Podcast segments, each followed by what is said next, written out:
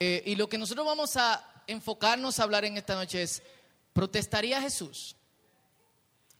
Es una buena pregunta, o sea, mientras Wellman, Maciel y yo estábamos eh, en ruta hacia el Parque Independencia a protestar, gracias a todos los de aquí que fueron y protestaron, gracias a todos los que tuitearon, febucearon y todas las cosas y movieron masas. Eh, una de las cosas que nosotros vimos a pesar de que, de que, de que delante de nosotros, alrededor de nosotros, había otros cristianos, y eso es, eh, eh, eso es algo bueno de destacar, porque en otros tiempos yo crecí en un ambiente donde el cristiano no bregaba con política, y tú no hablabas de partido ni de absolutamente nada, eso de que de pastores con Hipólito, tú no veías esa cuestión antes, y de que evangélicos con Lionel, L, evangélicos con Lionel, eso tú no lo veías, eh, pero sí estoy indignado por el silencio de los líderes de iglesia de todo el país.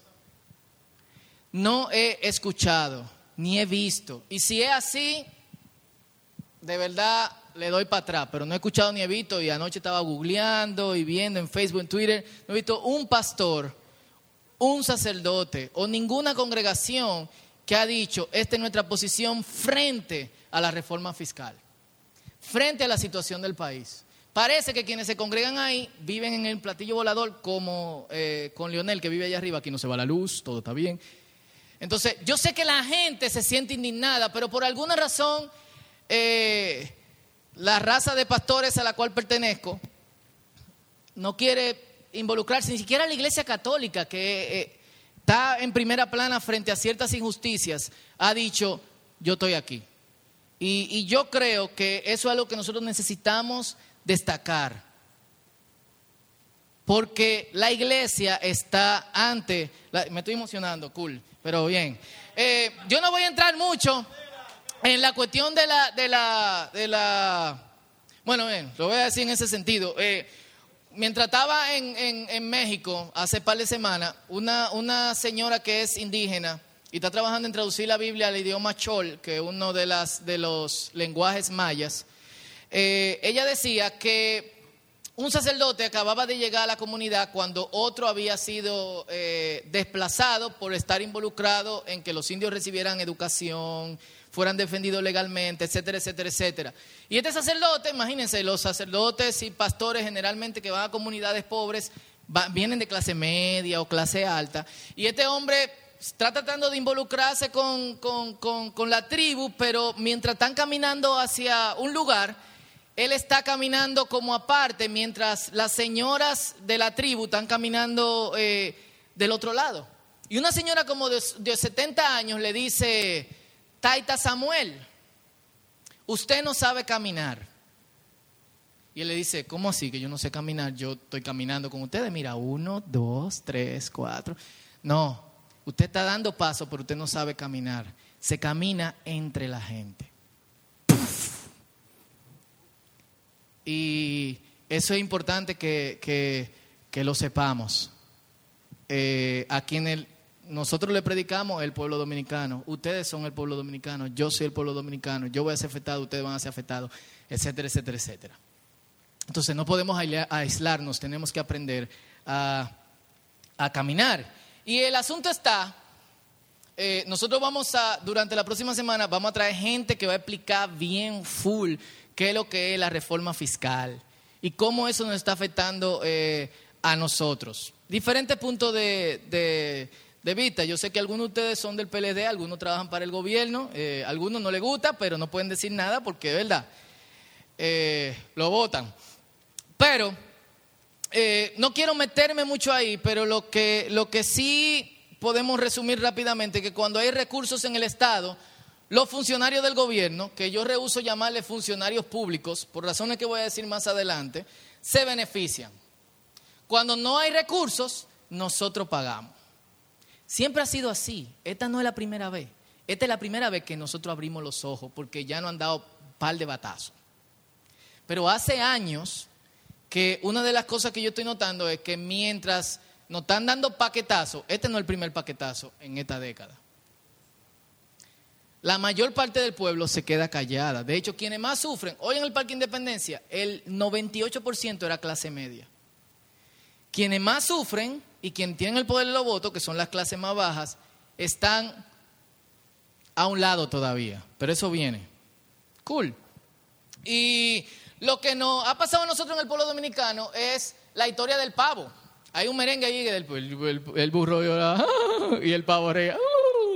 Eh, narra nuestra historia. Nosotros estábamos ahí siendo alimentados y nosotros creemos, wow, la cosa está buena, nos estamos beneficiando, nos están alimentando, ¿eh? no han subido ciertos impuestos. Bueno, esto tiene con la gasolina, pero están haciendo mejores gobiernos que el de antes. Lo que no sabíamos como el pavo era que nos estaban alimentando para Nochebuena.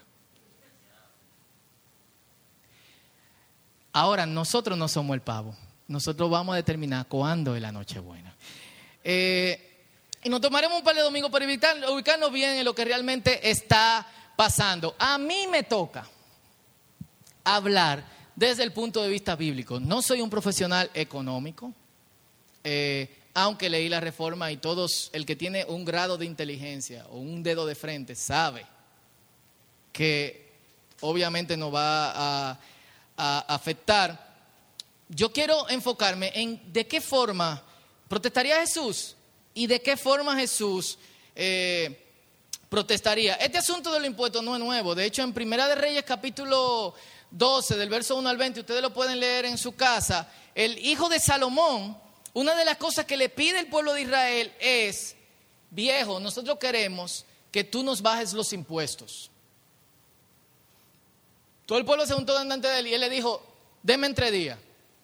Cuando se fue a, sus, a, los, a los, sabios que eran los, eh, los que hablaban con Salomón y los que aconsejaban a Salomón, ellos le dijeron, bájale, men, bájale.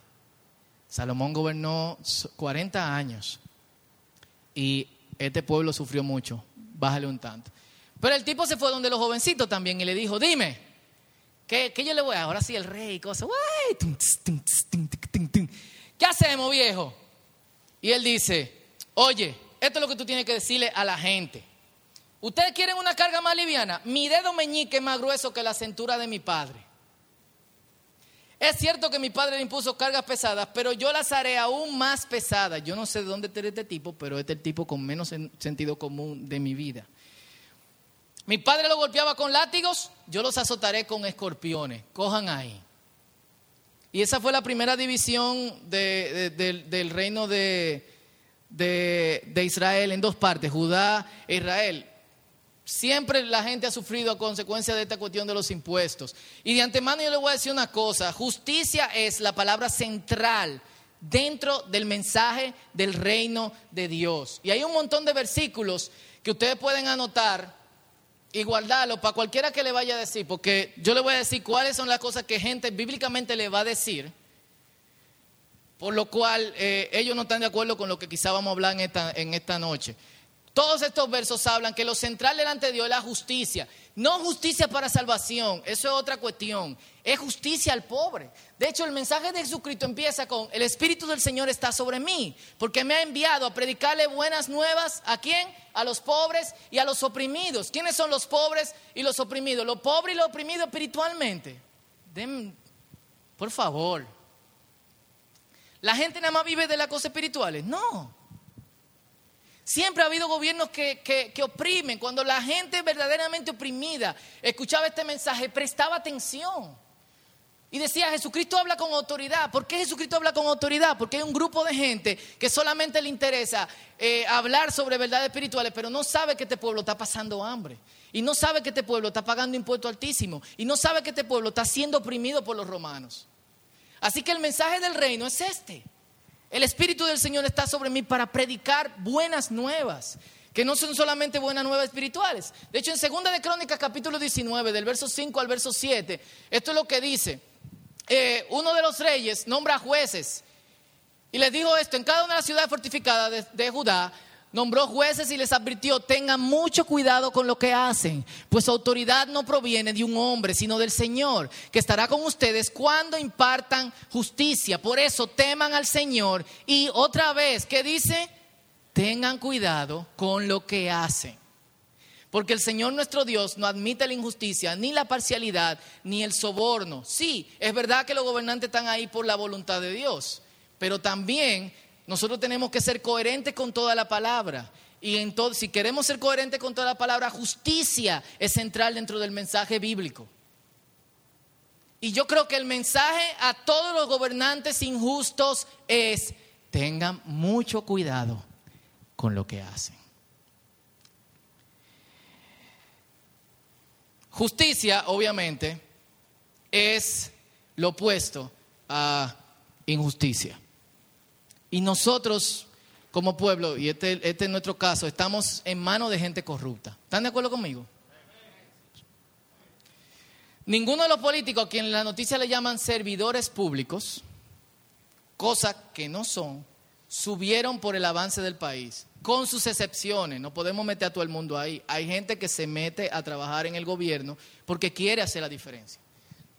Eso es, eso es obvio. Yo vi en la noticia diputados diciendo, yo no puedo votar por esto porque eh, realmente, diputado del PLD, yo no puedo votar por esto, por esto, por esto, por esto, por esto. O sea, no todo el mundo está ahí. Pero sí tenemos que entender que la mayoría son corruptos. Y no subieron para el interés de que, de que el país avance. Todo el que conoce a alguien que está metido en la política, por lo menos la mayoría sabe que cuando, cuando dice, mira, vota por mí que te va a salir lo tuyo. ¿Eh? ¿Quiénes han oído eso? A mí una vez me llamaron y me dijeron, Fausto, ¿tú votaste? Y yo, no, sal y vota por fulanita de tal, te va a salir lo tuyo. A ti y al círculo. Y yo le dije, no, te voy a buscar, que si yo quién, te llevo y te saco y te brindo una Coca-Cola y que si yo cuánto. Yo tengo Coca-Cola en mi casa, doña, Dios le bendiga. Tú, ay, colgó. Y en la única cosa que todo tipo piensa es en sus bolsillos. En un interesante estudio, presten mucha atención, en un interesante estudio que incluye políticos corruptos y jefes de corporaciones corruptas gigantes, de esas que desfalcaron Estados Unidos, un consultor del FBI llamado Robert Hare da seis características de estas personas. Estas son las seis características de los políticos corruptos. ¿Están conmigo? Viven sin vergüenza y con cierto desprecio por los sentimientos de los demás. ¿Cuántos dicen amén? Muestran incapacidad por mantener relaciones duraderas. Sus relaciones son generalmente por interés o por beneficio. ¿Están de acuerdo conmigo? No tienen ningún tipo de preocupación por la seguridad o el bienestar de los otros. ¿Sí o no? Habitualmente, Esther 4, manifiestan conductas engañosas, mintiendo y engañando a, y chantajeando a otros siempre y cuando esto resulte en beneficiarlos, ¿sí o no? Fallan en adaptarse a normas sociales con respecto a conductas legales, hacen cuestiones ilegales. Lo hemos visto con la constitución públicamente a cada rato. Y la seis es, a pesar de que estas cosas son realmente despreciables socialmente, tienen incapacidad de mostrar culpa. Ahora bien, Luego de que, Hare explica estas seis características, él dice, si usted es un psiquiatra experimentado o un psicólogo que ha trabajado por muchos años, se dará cuenta que estas seis características provienen del manual de diagnósticos para desórdenes mentales. Y es el diagnóstico que se le da a los psicópatas. Un político corrupto tiene Dije político corrupto, ¿verdad? No quiero que me maten ahorita. Un político corrupto es un psicópata. Estamos en manos de un tigre que no tiene ni el corazón de Dexter. Para los que saben qué es, ¿ok? ¿Quién es Dexter? Estamos frente a asesinos en serie. Y yo que siempre he dicho que los asesinos en serie es una cosa de blanco, me he equivocado. Full. O sea, tú lees eso y tú no puedes decirle que no a ninguna de esas, ¿o sí? Pues yo no quiero hablar disparate. Puede cualquiera que lo vea y diga no, puede decirlo abiertamente, tranquilamente, sin miedo. Geraldo, no. cool. Dicho esto, dicho esto, ¿cuál es el mensaje del reino de Dios para nosotros en medio de este tipo de época y en manos de psicópatas. Y estos psicópatas, o sea, yo no, yo no puedo decir que Danilo es un psicópata, pero si Danilo no es un psicópata, está también en manos de psicópata. Esto es muy fuerte, pero es nuestra realidad. El hombre no ha dado la cara. Y Fausto, tú estás predicando la palabra. Yo vine a una iglesia, a mí me invitaron a una iglesia. ¿Qué es lo que tú estás diciendo? Miren, el reino de Dios, en nuestra mentalidad es concebido como tú estás dentro del reino de Dios, como paz interior y como el mundo espiritual. Cuando la gente escuchaba el mensaje del reino de Dios, entendía que era algo más. Entendía que no solamente era un bienestar espiritual ni una paz interior, sino que también era un bienestar social para la gente. No hay evangelio social y gente que predica otro evangelio que no es social. No, el evangelio es integral e incluye también lo social. Nosotros que tenemos tiempo trabajando en Batelle, o con gente en, campo y ese tipo de cosas. Vaya a hablarle de la palabra a una gente con hambre.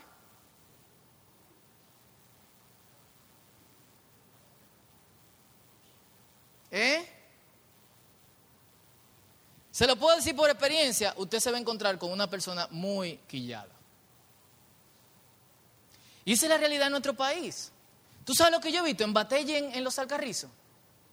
Una mamá dejando a su hijo fuera de la puerta de su casa porque se está muriendo y cerrando la puerta.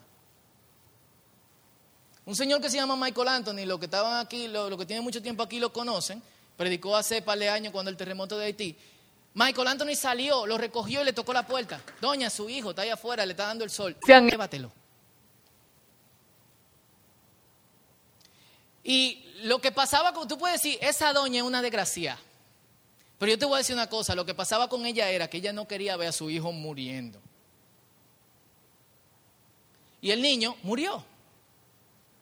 El reino de Dios no es solamente justicia y paz interior, justificación para salvación, no. Es también justicia, justicia social. Entonces, estas seis características, que son las características de, de los psicópatas, son las mismas características de nuestra gente corrupta, de los políticos corruptos. ¿Cómo nosotros trabajamos en eso? Déjame decirte algo. Mucha gente quiere que las cosas se queden como están. Y mucha gente piensa que no debemos protestar por nuestros derechos. Mucha gente tiene miedo. Mucha gente pasó por el Parque Independencia y dijo, no, y siguió. Miedo. Mucha gente le importa para nada lo que está pasando en el país. Déjame decirte algo, y yo quiero que se te grabe en tu corazón, tú no eres mucha gente. ¿Me copia? Eso es lo que dice ahí. Tú no eres mucha gente. ¿Cómo debemos reaccionar ante el problema que sufre el país? ¿Cuál debe ser la relación del cristiano frente a esta gente? En un excelente mensaje que dio Maelías hace al principio de año, creo, él habló cuáles eran las diferentes propuestas judías frente al yugo de los romanos. Y las, principales, entre todas, eran estos tres, junto con los fariseos. Pero los fariseos tenían su como visión principalmente en, lo, espiritual. Y estaban los celotes, eso de, que están por aquí. Los celotes quienes decidieron que la solución era hacer violencia era traer el caos, era matar gente. Jesucristo tenía un discípulo celote. Barrabás, el que lo, entregaron por Jesucristo, era un celote. Un sindicalista, pero asesino. Estaban los esenios y los esenios decían, este mundo se embromó. Los esenios se parecen a nuestros líderes religiosos que no han dicho absolutamente nada al respecto de lo que está pasando. Discúlpeme, yo estoy muy quillado. Espero que esto no influya dentro de... Espero que esto no, no, impida que canalice el Espíritu Santo a través de lo que yo estoy diciendo. Ok. Eh, y los esenios decidieron que eh, el mundo era muy corrupto, entonces vamos a apartarnos al desierto y vamos a vestirnos de blanco y vamos a tratar de tener todas las... Eh,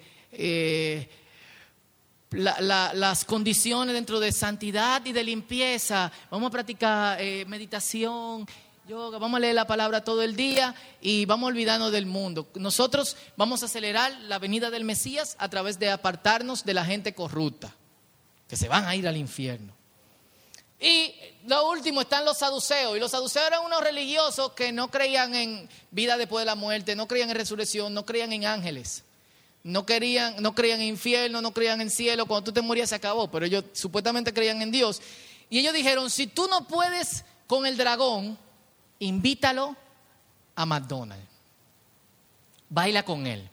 Y se aliaron con los romanos. Estas eran las tres propuestas principales en cuanto a política que había en tiempos de Jesús. Estaban los fariseos, pero los fariseos no se ligaban eh, políticamente con, con nadie. Tres opciones muy parecidas a las que tenemos hoy. Violencia, aislarnos o asimilar. Tres opciones que mucha gente toma en el día de hoy. Hay gente que va a ejercer violencia contra el gobierno, ¿sí o no? Hay gente que va a asimilar, va a decir, eh, hoy veníamos con un tacita, el tacita dijo que eh, yo, ¿para qué protestar? Ya pusieron, ya eso está, asimiló, vamos a darle para adelante. Cool. Eh, y hay gente que decide apartarse, ponerse a un lado. ¿Me copian? Cool. Es muy importante que estén aquí. Si Jesús es el Mesías, esta era la pregunta que la gente tenía, porque Jesús no andaba ni con los fariseos. Jesús no se, en la Biblia no se menciona a los esenios. Se sabe de los esenios por manuscritos históricos eh, hebreos y, romanos y sirios y por los rollos del Corán que se encontraron a mitad del siglo pasado. En la Biblia no se habla acerca de ello. Usted no, entonces Jesucristo no sabía absolutamente nada de, nada de ello. Jesucristo incluyó celote dentro de su equipo, pero en una ocasión en que la gente quería utilizar violencia, él dijo, no, no use la violencia. Y Jesucristo por nada en el mundo asimiló la política de los romanos. ¿Estamos claros con respecto a eso? Entonces, todos estos grupos se preguntaban, este tipo que está trayendo tanta atención de tanta gente, y miren, si nuestros políticos corruptos tienen las características de los psicópatas, yo no quiero saber en qué parte del manual de diagnósticos mentales cabría un emperador romano. Estos tipos eran peores, o sea, Nerón pateó a su esposa en la barriga que estaba embarazada hasta que se murió. Ahogó a su mamá y como su mamá no se murió, la apuñaló. Cuando mató a su otra esposa, agarró y castró a un jovencito para que creciera como afeminado y se casó con él, con velo y todo. Y encima de eso quemó a Roma, culpó a los cristianos, le cortó la cabeza a Pablo, crucificó a Pedro boca abajo y para su entretenimiento, él agarraba y quemaba a cristianos para que iluminaran su jardín. Y cuando llegaban invitados, él decía, ven a ver cómo yo estoy iluminando mi jardín. Con gente que es luz. Y paseaba con... El tigre estaba loco. Entonces, si nosotros tenemos interés en saber cómo Jesús protestaría, imagínense esta gente. O sea, ¿qué trae este tipo? ¿Cuál es el mensaje que está dando? ¿Qué es lo que nos va a decir? Para sorpresa de ellos, ninguna de las tres. Ni violencia, ni asimilación, ni aislarse. ¿Eh? Y como Martin Luther King decía, violencia no es una opción. Y yo quiero descartar, descartar eso del principio. Con la violencia puedes asesinar a un asesino, pero no puedes asesinar el asesinato. Con la violencia puedes matar un mentiroso, pero no establecer la verdad. Y con la violencia puedes matar a un intolerante, pero no puedes matar el odio. Las tinieblas no pueden hacer desaparecer las tinieblas, solo la luz puede hacerlo. ¿Y qué, qué otra, qué, pasaje mejor eh, pudiésemos elegir de mejor forma que Marcos capítulo 12, versos 13 al 17, que todos abran su Biblia, por favor, eh, ahí, para, para hablar qué Jesús piensa, cómo Jesús actuaría y qué Jesús diría. Este pasaje se usa precisamente para decir, Jesús no se mete en la política. Yo le voy a decir qué significa realmente este pasaje, con toda la autoridad del mundo. La propia vida de Jesús era subversiva. Jesús se hacía llamar Señor, pero para noticia de ustedes, el único que se le podía llamar Señor era a César. Se hacía llamar Hijo de Dios. Para que ustedes sepan, el único que se podía llamar a sí mismo Hijo de Dios era César. Cool. Rey de reyes y señor de señores, señores. Era también una cuestión de diciendo yo estoy sobre César. La vida de Jesús, su presencia es anticorrupción política y antiimperio. Y y ahorita yo le voy a decir de qué forma es que él mostraba ese tipo de, protesta. Pero leamos Marcos capítulo 12, verso 13 al 16. Jesús ha entrado a Jerusalén, ha entrado en un pollino, ha, usado ramas, la gente usa ramas para darle la bienvenida a Jesucristo. Rama era precisamente eh, eh, el símbolo opuesto al imperio romano. y entra en un pollino, no entra en un caballo como entraría un militar, en un pollino entraría cualquier otra gente. Un caballo era un tanque de guerra. Cuando te dice que una gente estaba en un caballo, era que la persona peleaba en la guerra. Nadie más usaba caballo para, para otras cosas. Y encima de eso, entra al templo, suelta la paloma, las ovejas y llama a todo el mundo ladrones. Están convirtiendo mi casa en una casa de negocios. Salgan de aquí. Y le compusieron un reggaetón que se llama Dale con el látigo. Y leamos Marcos capítulo 12, verso 13 al 17. Elegiste pasaje, pero me gusta mucho Mateo por razones que yo le voy a decir ahorita. Dice, luego enviaron a Jesús algunos de los fariseos y de los herodianos. Los fariseos y los herodianos no se soportaban, pero todo el mundo pensaba, ¿qué es lo que quiere decir este tipo? ¿Qué es lo que trae? Así que vamos a unirnos para atenderle una trampa con sus mismas palabras. Al llegar le dijeron, maestro, sabemos que eres un hombre íntegro no te dejas influir por nadie, porque no te fijas en las apariencias, sino que de verdad enseñas el camino de Dios. ¿Está permitido pagar impuestos al César o no? ¿Debemos pagar al César o no? Pero Jesús, sabiendo que fingían, les replicó, ¿por qué me tienden trampas? En el pasaje de, de Mateo dicen, quieren engañarme, hipócritas. Nosotros nos imaginamos a Jesucristo pisa en love y cosas, pero echaba unos boches terribles. ¿eh? ¿Qué, qué, es lo que tienen ahí, hipócritas? Le hicieron la pregunta dos veces, ¿notaron eso? Tráigame una moneda romana para verla. Le llevaron la moneda y les preguntó,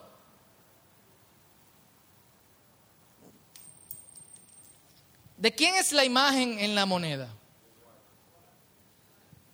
Imagínense que de César, ok. ¡Tarán! De César. Denle pues al César lo que es del César y al Dios lo que es de Dios. Y se quedaron admirados de él, puesto los ojos en el pasaje. Eh, y mucha atención ahora. Esta era la moneda. La moneda era un denario. Y hay algunas cosas que nosotros tenemos que destacar del pasaje. Primero, le hacen la pregunta a Jesucristo dos veces. Cool. ¿Está permitido pagar impuestos al César o no? ¿Debemos pagar o no? Segundo, Jesús tiene una moneda. ¿Tiene Jesús una moneda? No. Él pide una moneda. Él no la tiene. De hecho, cada vez que a Jesucristo le están diciendo, tú no pagas impuestos, ¿qué él dice? Pedro, en la otra ocasión que dice, tú no pagas impuestos, él dice, Pedro, ve al mar, pesca y saca el primer pez que te encuentre, ábrelo y dentro de él tú vas a encontrar una moneda y paga el impuesto. Jesucristo no tenía dinero.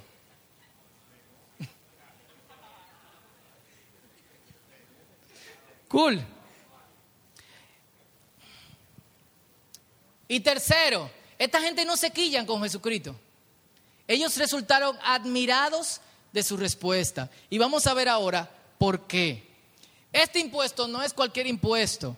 Y esto tenemos que saberlo. Cuando uno lee la Biblia, uno tiene primero que preguntarse qué significaba eso para la gente que vivía en la época de Jesús, no qué significa eso para mí.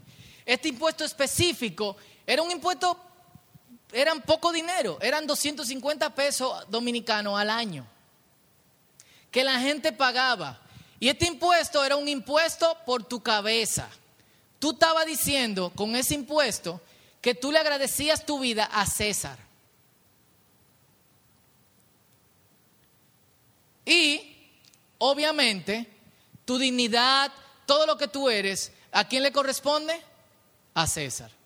Cuando la gente pagaba este impuesto, este impuesto ellos estaban diciendo, todo lo que nosotros tenemos le debemos a César. En la otra cara de la moneda, que se me olvidó bajar la de Wikipedia para que ustedes la vean, eh, dice, eh, César Augustus, hijo de Dios, Señor de señores y sumo sacerdote. Eso es lo que decía en la moneda. Y de hecho, cuando tú pagabas este impuesto, tú decías, pertenezco a César. Eso era lo que tú estabas haciendo. Cool.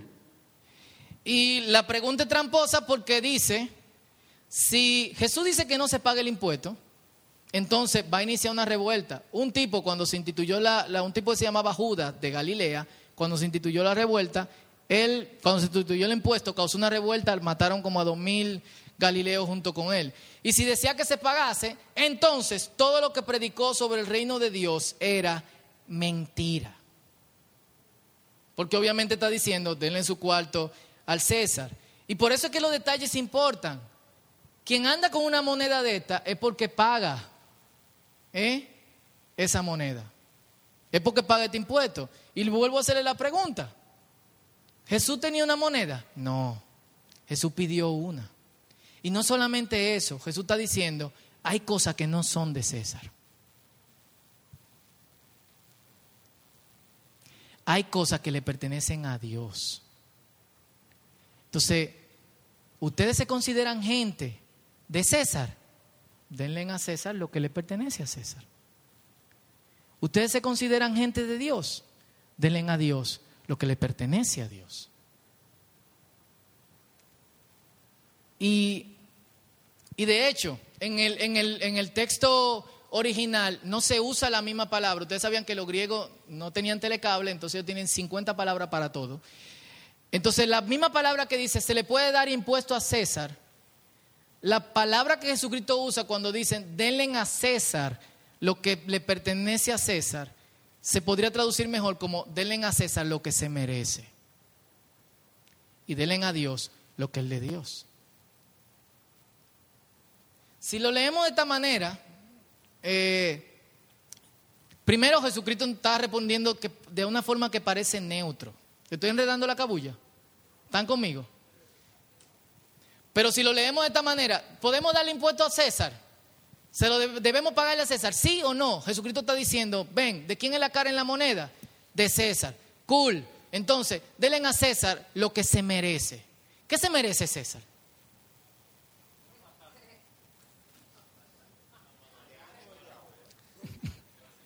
Eh, César es bueno. Pero él usa la misma palabra que ellos le preguntaron sobre dar. ¿Debemos dar impuesto al César? Él sí usa esa palabra para decir sobre Dios. Ojalá todos pudiésemos leer en, en, griegos. ¿Y qué Jesucristo está diciendo? En pocas palabras, sinceramente. Y esto es lo que, toda la luz que nos arroja el pasaje cuando lo vemos de, de esta manera es lo siguiente. Primero, mi dignidad no pertenece a César. Tu dignidad no la determina el gobierno, ni la determina lo que el gobierno está haciendo. Y nosotros necesitamos hacerle demostrar a la gente que están en poder y que son corruptas que nosotros tenemos dignidad y que nuestra dignidad no le pertenece. ¿Qué ellos se merecen? Que nosotros le digamos, nosotros tenemos dignidad. Nosotros vamos a pagar impuestos, pero impuestos justos. Los impuestos que ustedes se merecen porque Dios nos ha dado dignidad a, nosotros. Y, yo creo que eso es sumamente importante para saber cómo nosotros reaccionamos frente a los vientos eh, políticos, frente a las cosas que están sucediendo en el país. La iglesia no puede callarse cuando se está jugando con la dignidad humana, porque la dignidad humana es central dentro del mensaje del reino de Dios. ¿Me copian? Dicen amén. Eso es importante, y es importante que tú sepas que Dios te ha dado dignidad.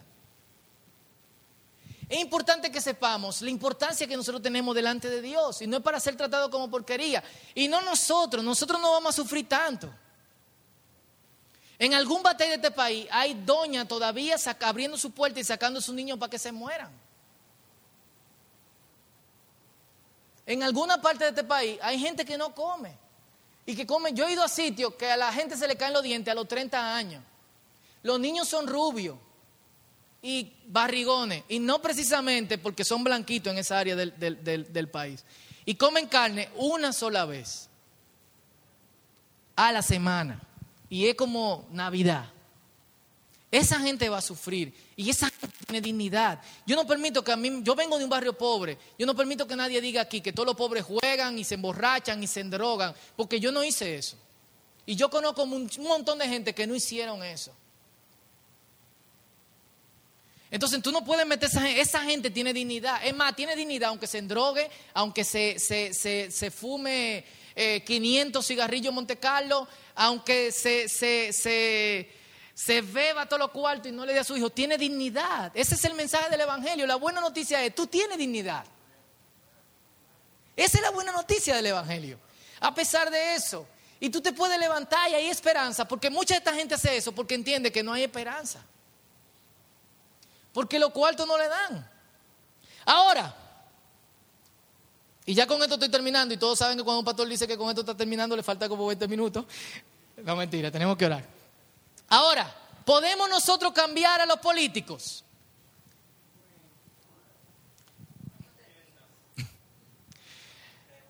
Eh, uno de mis escritores favoritos y también amigo, gracias a Dios, dice, la honestidad, él se llama Brian McLaren, la honestidad y el sentido común nos dice que eso no va a pasar.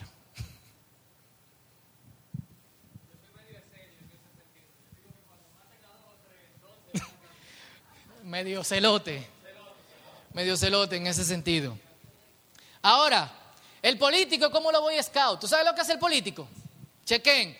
O sea, yo vi a Max Puig en la, en la, en la marcha. ¿Ustedes creen que Max Puig tuviera en la marcha si él tuviera en el gobierno?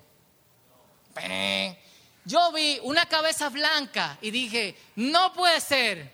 Milagros Ortiz Bosch. ¿Usted cree que Milagros Ortiz Bosch estuviese ahí si el PRD sacara el parquetazo? No. Yo vi un camión que decía el papatazo, tratando de entrar a la protesta y todo el mundo diciéndole, vete, vete, vete. Y sabrá Dios cuántos políticos más había ahí que yo no conozco. ¿Tú sabes qué es lo que pasa? Los políticos son como los Boy Scouts. ¿Quién alguna vez fueron Boy Scouts aquí? Dos o tres gente. ¿Sabes lo que hacen los Boy Scouts para el viento?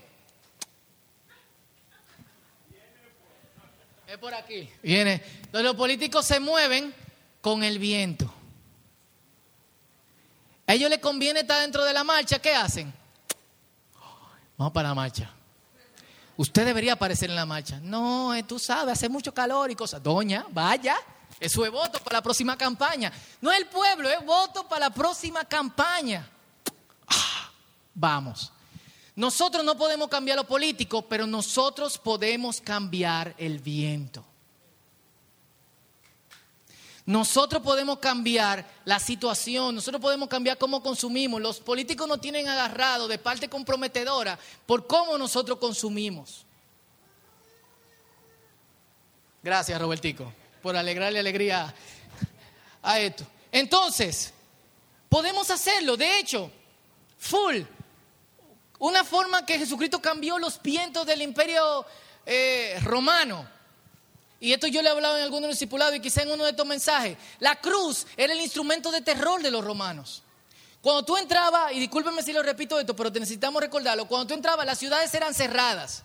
Y las puertas se abrían a las 6 de la mañana y se cerraban a las 6 de la tarde. Y en algunas ocasiones, si las ciudades eran importantes comercialmente, se cerraban a las 8 o 9 de la noche. Y solamente se abrían, había un atalaya vigilando, solamente se abría si había personas con buenas noticias. El resto de los demás tenía que esperar hasta el otro día durmiendo fuera de la ciudad. Así que los romanos implementaron lo siguiente. En las afueras de la ciudad, todo el que fuñía con los romanos lo crucificaban y lo ponían en las afueras de la ciudad. porque qué? ¿Porque se veía feo? No, porque todo el mundo pasaba por ahí. La cruz decía, tú no te metes con los romanos. Cuando tú entrabas a un sitio, ¿qué era lo primero que tú veías? 10, 15, 20 personas, 3, 2, pudriéndose. Y estoy hablando de niños, ancianos, jóvenes, jovencitas, señoritas, etcétera, etcétera, etcétera. Tú no, tú no, tú no te metes con los romanos. ¿Y sabe lo que hizo Jesús? El mismo instrumento que en la imaginación de la gente provocaba terror, Él lo cambió en un instrumento de paz. Ahora cuando tú ves una cruz, tú no ves un instrumento de violencia, tú no dices, tú no te metes con los romanos, sino tú dices, wow, alguien, alguien hizo un sacrificio por mí. Jesús cambió el símbolo del terror romano en símbolo de paz. Jesús cambió el viento. Y en la cruz, que de hecho el tipo de vida que nosotros debemos imitar, Él no está diciendo eso. Señores, nosotros, nosotros podemos cambiar el viento. ¿Protestaría Jesús? Sí. Y lo hizo. Y yo creo que esa es su más grande, su más grande protesta. ¿Debemos protestar nosotros? Sí. ¿Debemos ir a los sitios siempre y cuando sea pacífico y estar ahí parado y que si ok, que si cuánto? Sí, pero debemos de caminar de otra manera. Tenemos que cambiar la forma en que nosotros consumimos. Porque si seguimos consumiendo como vamos consumiendo, obviamente el Estado va a seguir recibiendo lo que quiere recibir. Va a decir, esta gente está protestando y lo que sea, eso va a pasar en dos o tres días. Nadie ha dado la cara, señores. Y lo que va a pasar es que cuando se le pase, ellos van a seguir yendo. Ya viene Navidad, van a ir, van a comprar y van a llenar la tienda y que si yo qué, que si yo cuánto y que bla, bla, bla. Señores, compren en los supermercados chiquitos de los barrios. Vayan al mercado de productores. Compren la tarjeta de Orange a, a la gente que venden en la calle. ¿Eh? Vamos a herir al gobierno de esta manera. Y esto es muy subversivo, pero yo tengo que decirlo, desde el púlpito de una iglesia, el reino de Dios es justicia. Y en algún punto, como los vientos han cambiado y como los políticos hacen, van a decir, la gente ha cambiado los vientos. Tenemos que reflexionar en la forma en que estamos trabajando. ¿Saben por qué nos han tratado como nos han tratado? porque nosotros no nos hemos comportado como nos estamos comportando ahora.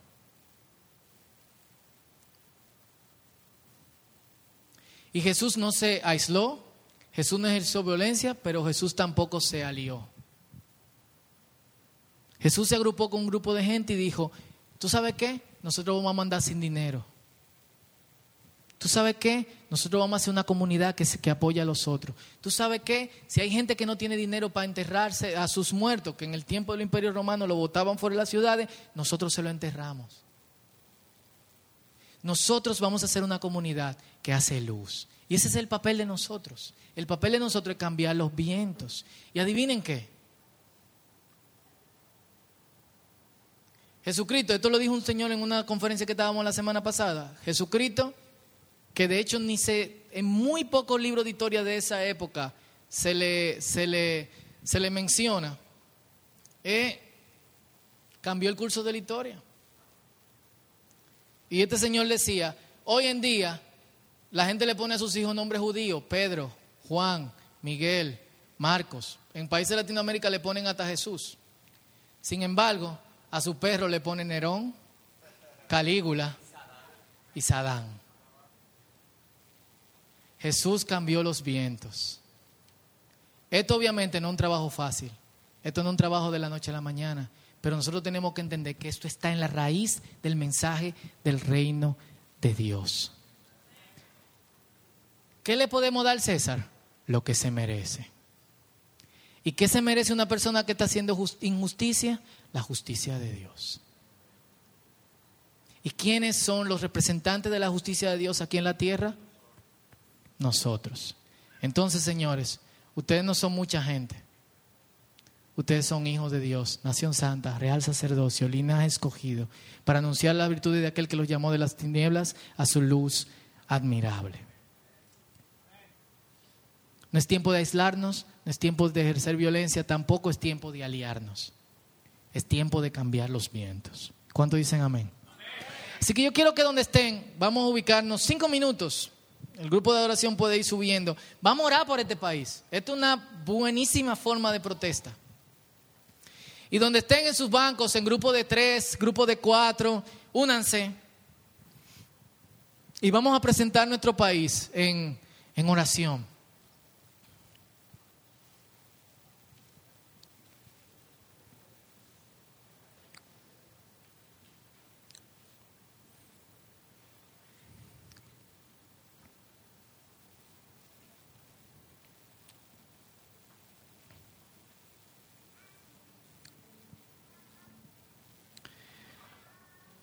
Que únanse, júntense, no tengan miedo ni, ni vergüenza. Eh, yo creo en el poder de, de la oración. Por si ustedes no lo saben, en, en, en países como Checoslovaquia el comunismo cambió por un grupo de gente que empezó a reunirse a orar frente a la plaza pública todas las semanas, durante 10 años. Hasta que dijeron, nosotros no podemos con esta gente. Y yo no estoy proponiendo que la única forma de, de protesta es oración, pero yo estoy proponiendo que nuestra protesta está incompleta si no oramos. Entonces yo quiero que ahí donde ustedes estén, oremos por nuestro país. Y la primera cosa que vamos a, vamos a pedir por tres cosas, y ustedes se pueden turnar en hacerlo. Uno, si Dios es justicia, vamos a pedirle, Señor, que tú eres un Dios de justicia, haz justicia.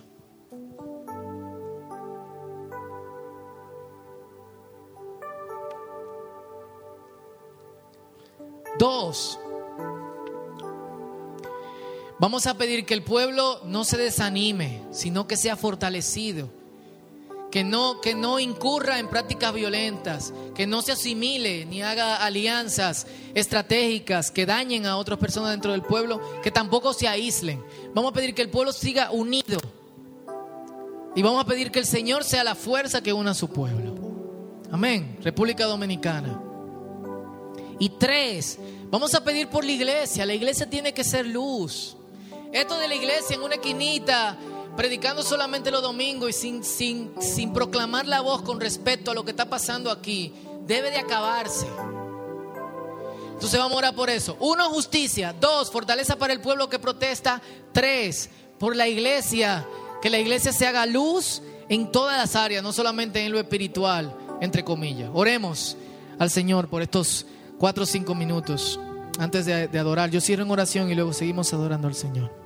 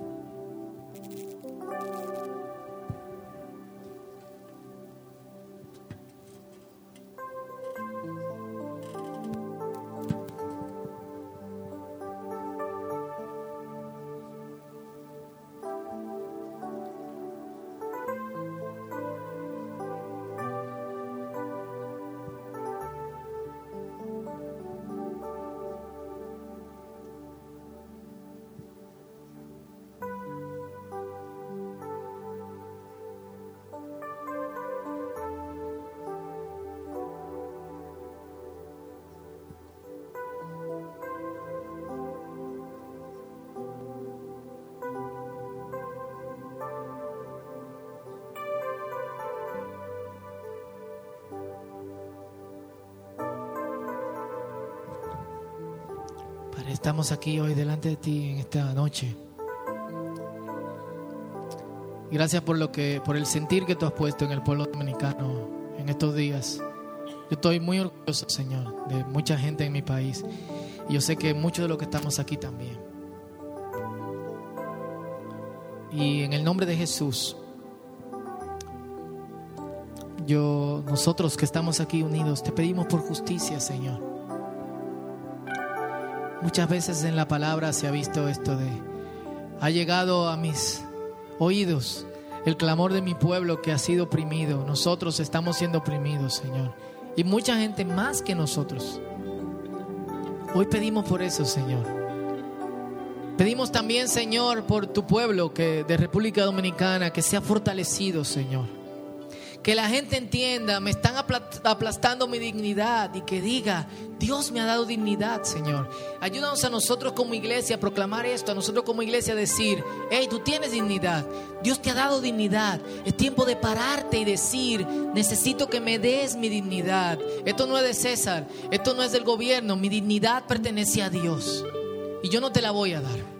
Yo te voy a pagar impuestos justos, que es lo que te corresponde, pero no mi dignidad. Y mientras peleemos, mientras no me devuelva mi dignidad, vamos a estar peleando. Dale fortaleza a tu pueblo en este sentido, Señor. Y te pido por tu iglesia, que representa tu luz, que representa tu reino, que represente el grado más alto de justicia. Tu iglesia que a través de los años ha hecho que tantas cosas cambien, que tantas cosas revolucionen, Señor. Padre, hoy nosotros que estamos aquí jóvenes, llenos de, de, fortaleza, Señor, llenos de, ímpetu, Señor. Personas también adultas que son más jóvenes que quizá algunos de nosotros, llenos de su corazón, de, tanto ánimo, Padre Santo. Ayúdanos a decir, nosotros no somos los que nos conformamos, nosotros no somos mucha gente, nosotros peleamos por la dignidad, nosotros enseñamos a la gente a ser dignos. Permite que la iglesia dé la cara, Señor. Que ese es el papel de la iglesia, Señor. Y te pedimos, Señor, en esta noche, sana nuestra tierra, Señor. Sana nuestra tierra. Podemos pararnos y cantar esto con el grupo de adoración, con todas nuestras fuerzas, como una adoración al Señor.